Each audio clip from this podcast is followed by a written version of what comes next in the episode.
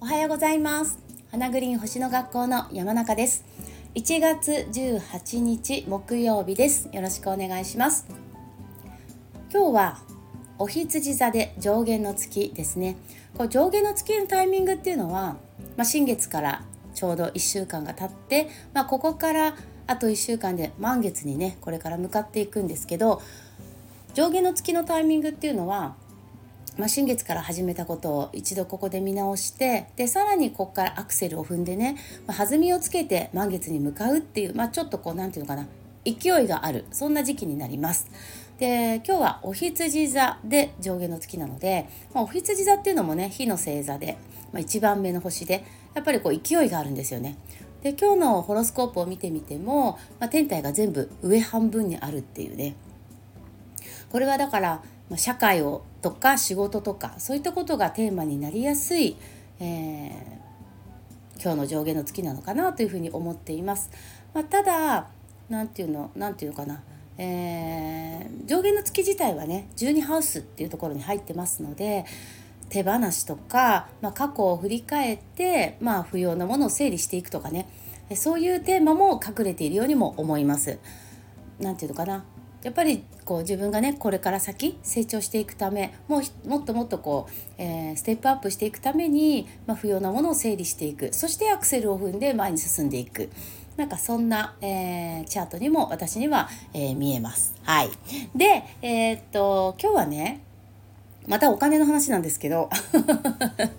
ここ23日ね私なんかお金のことばっか話してるんですけど昨日ねこの、えー、スタイフ収録した後に、えー、あって思ったことがあってそれがあの2月10日の水亀座新月なんですよね。2月10日の水亀座新月があのお金がテーマお金だけじゃないですけどねお金もテーマかなというふうに思っていてでなんかこうこの先の自分のお給料とかねあの収入だけじゃなくて支出もそうだしあとは、うん、貯金とか投資とか、まあ、とにかくあらゆるお金ですね税金とか年金とかそういうのも含めて、えー、あらゆるお金に対してなんかこう何かを新しくしていくといいっていうのが2月10日の水亀座新月かなと思ってます。であ、まあ、だからねなんかきっとほら今週末冥王星がね水亀座に入るしやっぱりこう2月10日の新月っていうのは冥王星が水亀座に入った後に起こる水亀座での新月なので結構、えー、冥王星の影響もあると思うんですよね。まあ、そんなところからもねなんか最近お金の話が多くなってるんですけど、えーと今日はですね実は年金のお話です。年金っていうか定年？あの、まあ、私自身がね今55歳なんですけど、まあ、最近というか、まあ、去年とかもそうですけど旦那とねやっぱこうこの先の話とかするわけですよ。ね何歳まで働くとかさ、まあ、私はねあの一生働きたい人なので、えー、何歳まではないんだけど、まあ、うちの旦那は普通に会社員なので、まあ、だから定年もあるし、まあ、本人のね意思っていうのもあの意思っていうか意向うん、とかもあってまあじゃあこの先どんな風に生きていくじゃないけど何歳まで働いてどんな暮らし方していきたい？みたいな話をね、まあ、よくするんですけど。で、えーと、ちょっと今日今日はねもちろん先生術的に、えー、その定年について考えてみたいなと思っていてまず定年って何？っていうねあの定める年って書いてあってね、まあ、これがまさに土の時代の象徴かなっていう気がしてるんですよ。まあ、ここ区切る？区切るとか、まあ、枠組み的な線を引くっていうね、うん、仕切りがあるっていうのかな、うん、それがすごく土の時代的。だからこれから来年以降風の時代が本格的になっていくとまずそもそも定年っていう概念がなくなっていく可能性があると思ってます。うんそうそうそうまあね年月かかるかもしれないけど定年っていうのがあの少しずつあの薄れていくっていうかでそれとね並行してやっぱり考えちゃうのが年金なんですよね。でも昔はさ一昔私の親の世代だと、まあ、例えば60歳が定年で、えー、60歳から、えー、年金を受給して定年後の第二の人生みたいなね感覚で60歳からは年金生活っていうね言葉があるように、まあ、年金をもらいながら老後を、えー、過ごしていくっていうね第二の人生を楽しんでいくっていうそういう感じが常識だったと思うんですけど、まあ、ここ数年はね定年も65か65になっているところが増えてきているしそして、えー、受給年金の受給年齢も65になりましたよね。なってますよね。まあ、もちろん60歳からでも、前倒しですることはできるけど基本65歳からっていうね。それだと、えー、満額もらえるよみたいな感じに今なっていて。でえー、それと並行して今度何歳まで年金を払い込むのかっていうね問題。問題っていうかそれが昔はね60歳までで60歳になったらもう年金はあの払い込みはしなくていいっていう感じだったけど2025年から、えー、制度が変わりますよね。このままいくと、えー、来年からは65歳まで年金を支払うそういう新しい制度に変わっていくようですし、まあ、これ考えるとさまあ、そんなに遠くない将来っていうかもうほんと数年後にはえ払い込みも多分65じゃなくて70歳になるだろうなってね容易に想像ができるし定年も65歳が今普通になってきてるけど70歳定年になっていくのかなと思うしなんかこういろんななん昔のね定年後っていうその区切りの年齢っていうのがまあ、変わってきてるっていうのにすごい感じるんですよね。もちろん少子高齢化とかねいろんな問題があるんだろうけどまあそれはおい、ねまあ、要因は置いといたとしてもね制度自体がそう変わっていくでおそらく来年からは土とあ水のね今の土と水のねこうトランスアタリアンの時代から来年からはさ風と火だけの時代になっていくってことは多分そういう制度改革とかもものすごいスピードが速くなると思うんですよね。なんか5年ぐらいいろいろ議論して決めるとかじゃなくってもうえこの間変わったばっかりなのに？みたいなね。ポンポンポンポンって多分ねスピードが速くなっていくっていうふうに先生術的には考えられるので、まあ、そう考えると私今55歳だけどきっと私が60歳になるまであともう今年56になるからあと45年あののうちには多分定年は70歳になり年金受給開始年齢も70歳になり、えー、会社のあじゃない、えっと、年金の振り込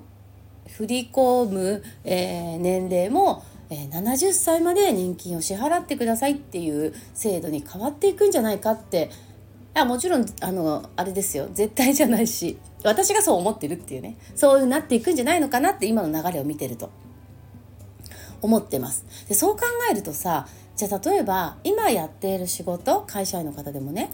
えー、自営業の方でもそうですけど今自分のその収入の主な、えー、収入源になっている仕事を、まあ、70歳ぐらいまで続けたいなって思ってる人は全然 OK だと思うんですよね健康であればね全然続けられるわけだから何の心配もいらないですよね。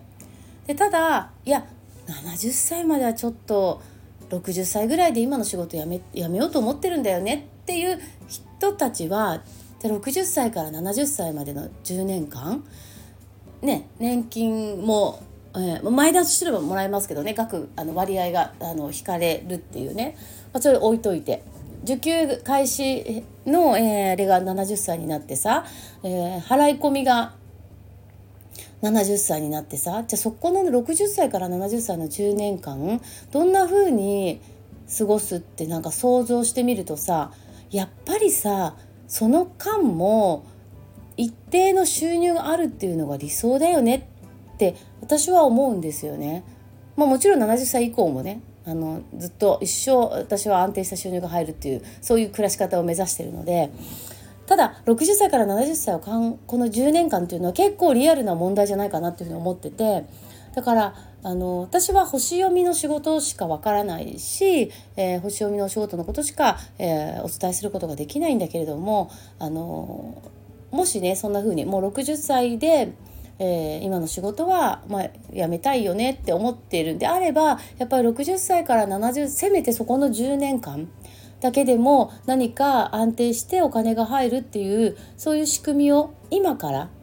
40代50代の頃からやっぱり作っておく考えておくってことは私はすごく大事じゃないかなっていうふうに思っています。うん、なので、えーと、昨日ねブログでもお知らせしたんですけど、えっと、2月10日から、えー、動画配信、えーと、スタートであの私、えっと、なんだっけ個人ビジネス経営セミナー星読みを仕事にする人たちのためのねあの個人ビジネスまあもちろん、えっと、副業でも、えー、本業でもなんですけどの、えっと、動画講座をね経営の動画講座を、えー、ちょっとリクエストいただいてね本当に嬉しいんですけどあの嬉しかったです。なのであのやることにしたのでそれを、えっと、今日から、えー、募集開始しますので多分45名お受けできると思うのでもし星読みの仕事でそれこそ一生涯というかねあの安定した収入を、えー、得たいっていうふうに考えている方は限定になりますけど 星読みのお仕事で、えー、副収入でもね得ていきたいと考えている方はぜひぜひ、えー、今回2月10日水亀座新月スタートのね、え、動画レッスンですのではい、えー、ホームページを見ていただけたら嬉しいなと思います。今日から募集開始しましたのでねはい。いや本当にねあの何でもいいと思うんですよ。私は星読みが好きで楽しいから。そうそう。何でもいいと思うんですよね。投資でもいいしね。ただやっぱり昨日ねあの明石家さんまの「えホンマでっか TV」を見てたんですけどそしたらその出川さんがねあのゲストでねなんかこう還暦なんですってもうすぐ。でこう若さの秘訣みたいなテーマでやってたんですけどやっぱりその病気とか、えーまあ、いろんなものがね衰えていくっていう要因にやっぱストレスがすごく大きいってやってて、まあ、それはね誰でも、うん、そうねストレスそうだよねって思うと思うんですけどあのストレスの中でもその人間関係のストレスとか仕事のストレスっていうのもすごく大きいんだけれども一番ね人間が、えー、そのストレスを、えー、強く感じるのって経済的な不安なんですって。あなんかそれ専門家の人が話してたんですけど。やっぱその例えば今あるお金がどんどん減っていってしまう不安だったりとかやっぱ経済的になんかこう心配事がある場合それがものすごくこう心身に与える影響っていうのが大きいっていうお話をね昨日あの専門家の方がされていて